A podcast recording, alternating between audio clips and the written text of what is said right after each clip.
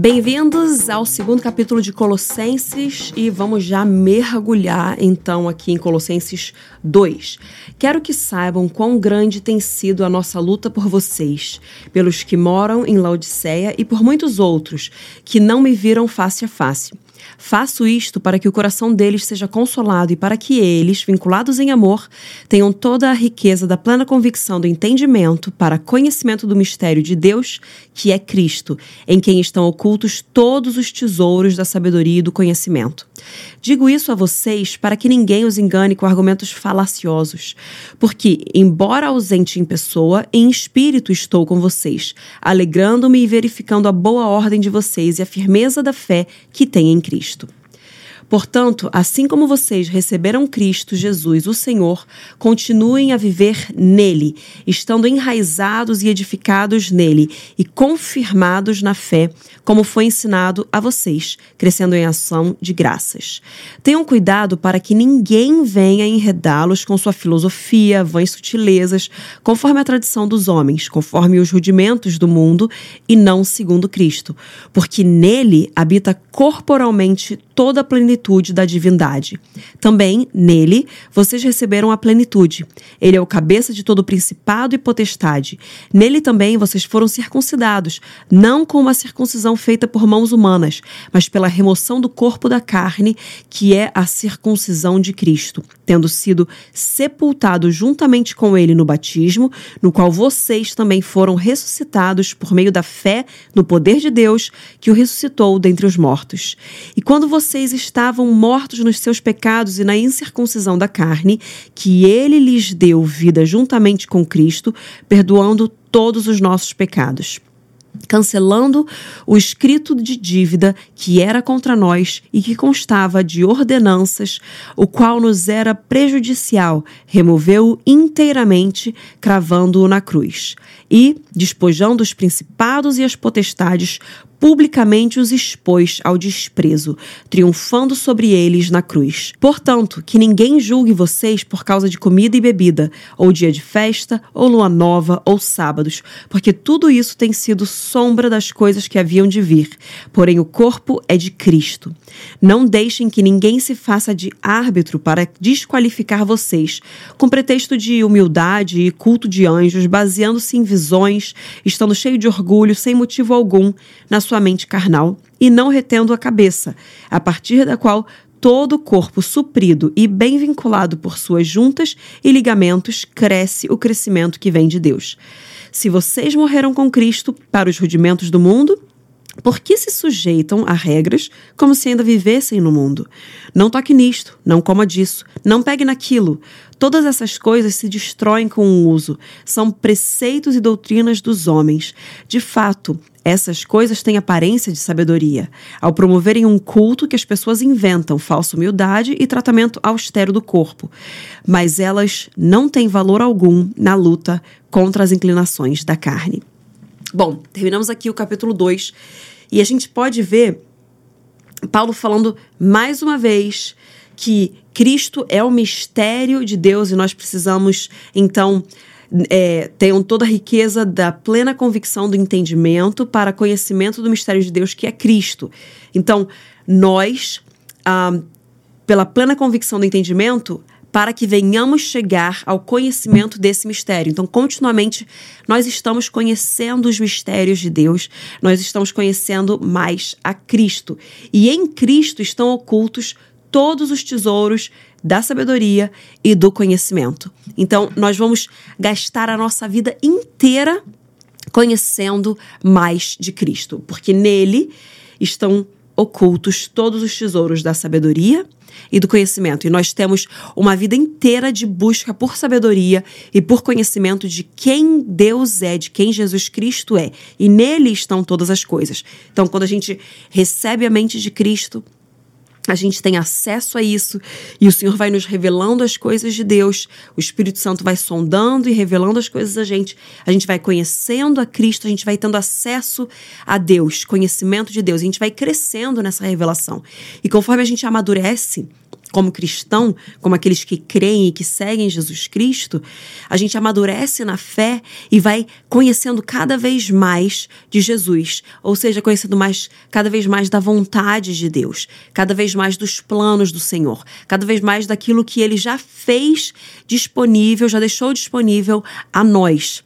Nós precisamos amadurecer como cristãos e não ficar naquele mesmo conhecimento que a gente tinha antes. A gente precisa crescer e amadurecer e conhecer ainda mais da sabedoria e do conhecimento que estão todos ocultos em Cristo, mas estão sendo revelados a nós pelo Espírito Santo.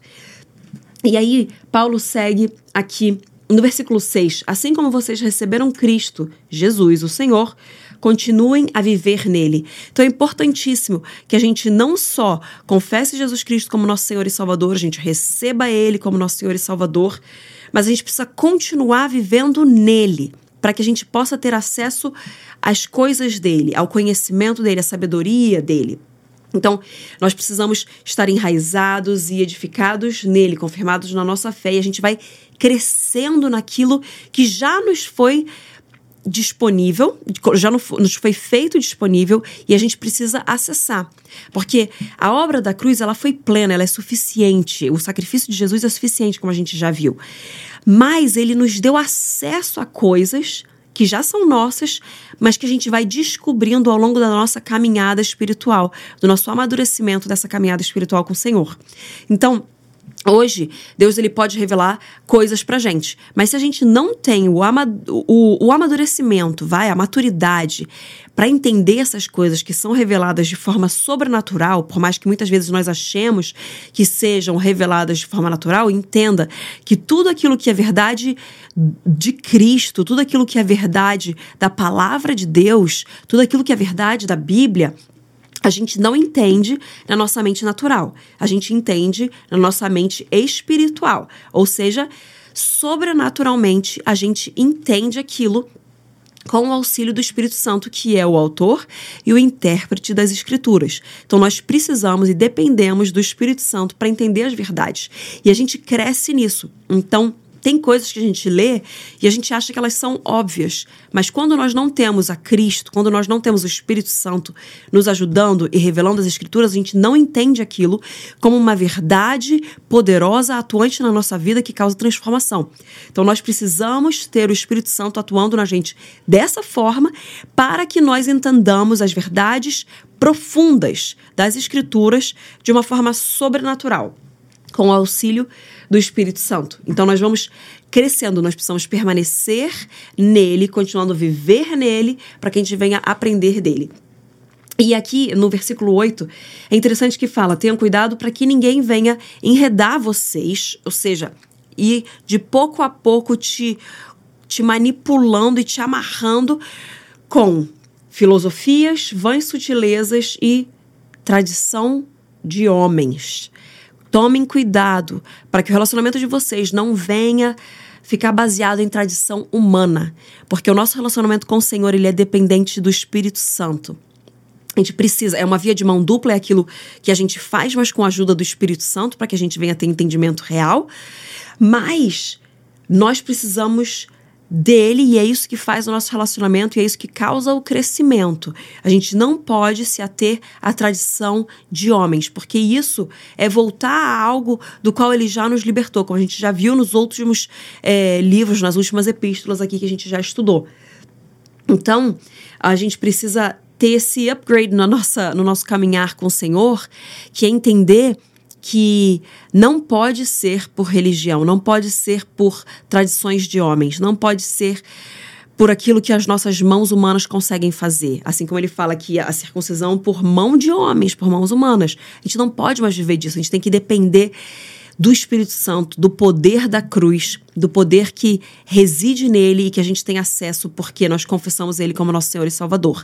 Isso é uma nova realidade e Paulo, ele está falando aqui para pessoas, ainda mais é, depois do judaísmo, que tinha que cumprir com tantas regras e leis, ele está falando: não voltemos àquelas regras e leis que tinham antes, porque elas nos serviram para nos levar e nos conduzir a Cristo. Mas quando nós temos acesso a Cristo, nós temos uma aliança superior, ele vem para cumprir a lei e os profetas e aquilo já não é mais para onde a gente deve voltar. Por mais que tenha sido de proveito para nos conduzir até Cristo, agora nós temos a liberdade para a qual ele nos libertou e a gente tem acesso a isso e a gente não pode cair de novo nessas leis.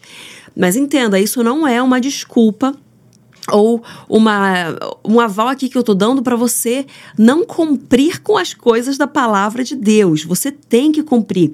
E é muito mais. Se o teu olho te faz pecar, arranca teu olho fora. Entendeu? É num outro nível. Se o teu coração já tem um intento de pecado, isso já é o pecado. Vai para muito mais a raiz de tudo do que o o pecado voluntário no sentido de o efetuar aquele pecado para fora, sabe? Não só dentro da tua mente ou do teu coração. Então, nós vemos num nível muito mais profundo, numa aliança muito superior e um nível muito mais profundo de relacionamento. E é isso que a gente deve buscar, mas não voltando e não caindo de volta em leis, em coisas de homens, porque não é isso que nos liberta. E, e aí ele termina no. Bom, não, deixa eu falar o versículo 14 antes, que é muito forte. Cancelando o escrito de dívida que era contra nós e que constava de ordenanças, o qual nos era prejudicial, removeu-o inteiramente, cravando-o na cruz. Todas as dívidas que eram contra nós, ele removeu e ele fincou lá na cruz. Consumado está. A obra da cruz é mais do que suficiente e já está lá colocado. Ele cancelou toda a dívida e por causa da obra da cruz.